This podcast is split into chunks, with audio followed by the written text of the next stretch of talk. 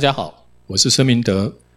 在上次跟大家分析了美中科技战的前世，也是美国在过去跟谁打过科技战，到底成果是什么？今天我们进一步来分析它的今生，也就是美国现在对中国大陆要采取哪一些科技战的战略？那美国跟中国各有哪一些领域让对方感觉倍感压力？首先，我们看到的是美国对中国大陆科技战一个新的战略，也就是美国现在智库、朝野都提到的一个小院高篱。院子小小的院子，高高的篱笆，很像朱元璋当时提到的高筑墙、广积粮、缓称王这样一个战略目标。为什么叫小院高篱呢？因为美国人的房子前面通常都有一个院子，现在要把那个院子篱笆架高，让外面的野狗、让外面的人进不来。所以美国必须在重点科技领域上架足障碍，让中国大陆无法侵入美国的核心领域。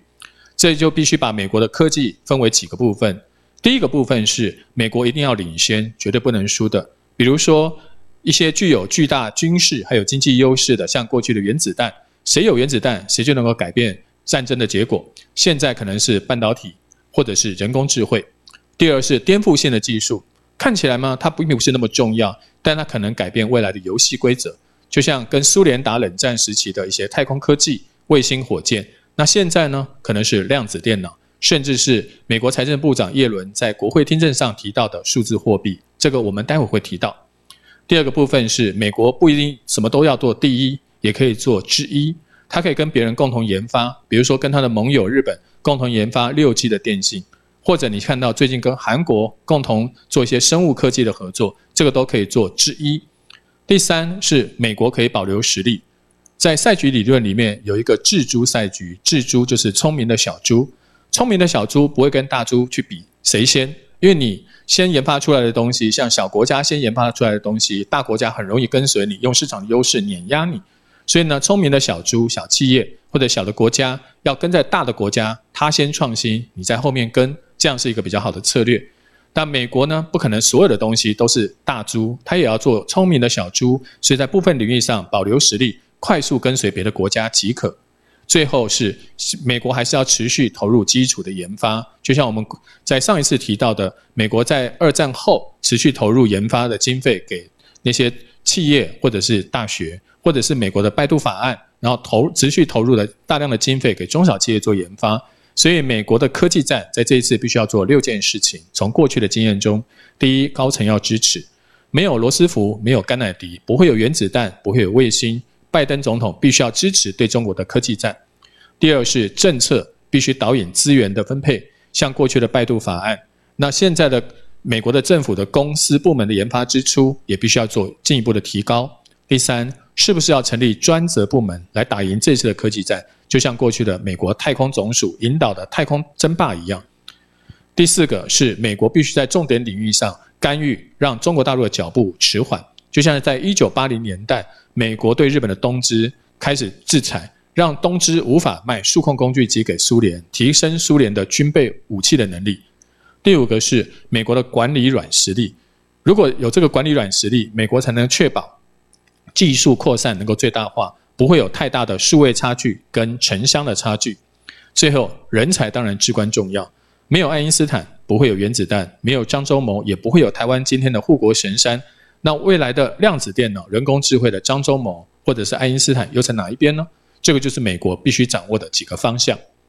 那接下来我们就提到了，美国现在对中国大陆全力制衡的、全力制裁的是半导体。中国大陆原本提出，二零二五年制造二零二五要能够把半导体自制的比例达到七成以上。中国大陆现在进口的半导体的金额甚至比原油还要多。美国知道不可能让中国大陆不买半导体、不用半导体，这会伤害到自己。但起码让他买鱼，但是拿不到钓竿自己去钓鱼，是一个目前可以做的做法。所以呢，美国在很多的产品上，比如说我们看到的建度设备或者是 CVD 设备，这些设备美商的市占率高达八成以上。如果再加上日商的话，它的比重甚至可以高达九成。这些设备就可以牢牢掌控中国大陆自制的能力。另外一方面，也可以结合盟友。比如说，日本的企业在涂层显影设备、在洗净设备的市占率高达九成，前两年就用这些设备卡住了韩国的喉咙，所以让韩国不得不投降。最后，当然曝光设备，全世界的曝光设备百分之八十八掌握在荷兰厂商的手上，另外百分之十二掌握在日商的手上，所以美国可以结合盟友，完全切断中国大陆半导体国产化的一个梦想，让半导中国大陆只能买半导体，不能自己生产半导体。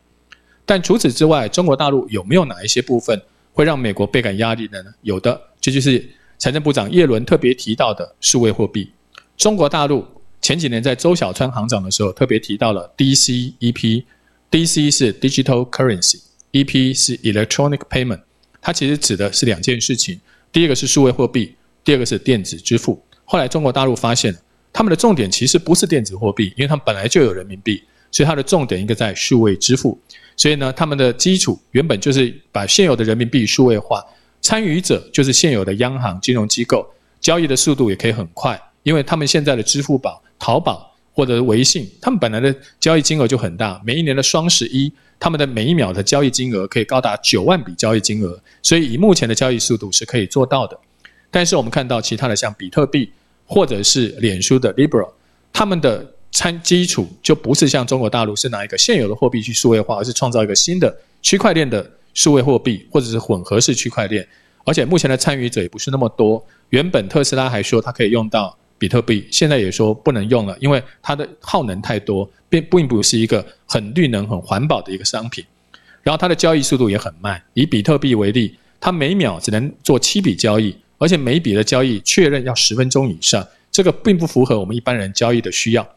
Liberal 当然更目前更不普及，虽然听说很多家企业参与了脸书这样一个合作计划，但是呢，目前看起来普及的程度要倒并不是很高。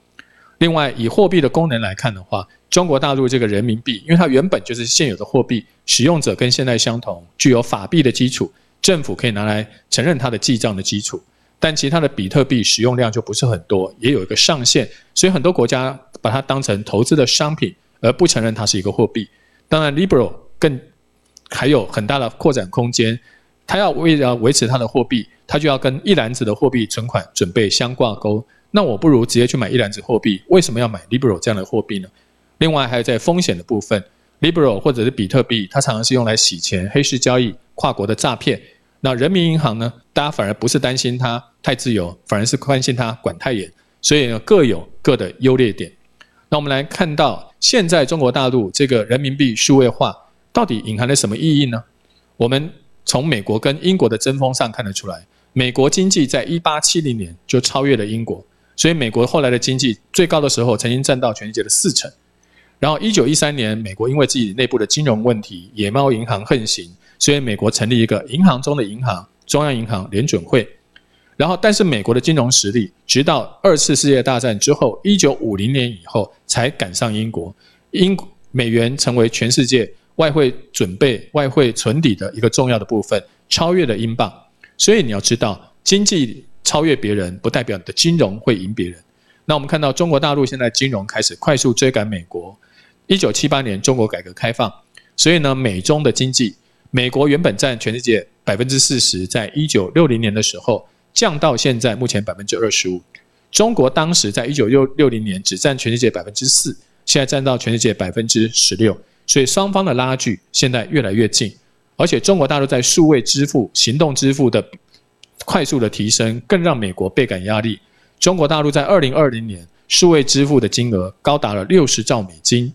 但是呢，美国呢只有一千八百亿美金，双方的金差了几百倍。所以呢，让美国倍感压力的是中国大陆数位行动支付的发展。那中国大陆的数字货币，当然大家也会担心：第一个，央行会不会管太多？其实中国大陆对于金融原本就有很强的监控，用数位人民币会不会增加更多？其实大概是很有限的。第二个，中国大陆的央行会不会跨越了这个界限，去跟商业银行抢生意呢？答案，目前的央行也提出这是不会的，因为他们只想取代你口袋里面的钱包里面的现金，它并不取取代你的活存或定存。它只是要让你的钱从原来的纸币、硬币变成一个数位货币，放在你的手机里面。其实这个手机不上网也可以互相支付。第三，大家会担心它会挑战美元。答案是，人民币现在只占全世界的交易百分之二，大概跟加拿大币差不多，并不是一个很普及的货币。现在全世界到处用数位支付，支付宝、微信的也都是大陆的民众出国旅游，一般外国人不能使用这些支付方式，所以要挑战美元还有很长的路要走。但是美国面临的人民币电子化的挑战，美国应该要做什么呢？所以美国的智库也特别提醒美国，你要迎接人家的挑战。第一，你的支付环境、基础建设、速度、可靠性要提升。美国人现在习惯用信用卡、用支票，这样子的那个习惯要改变。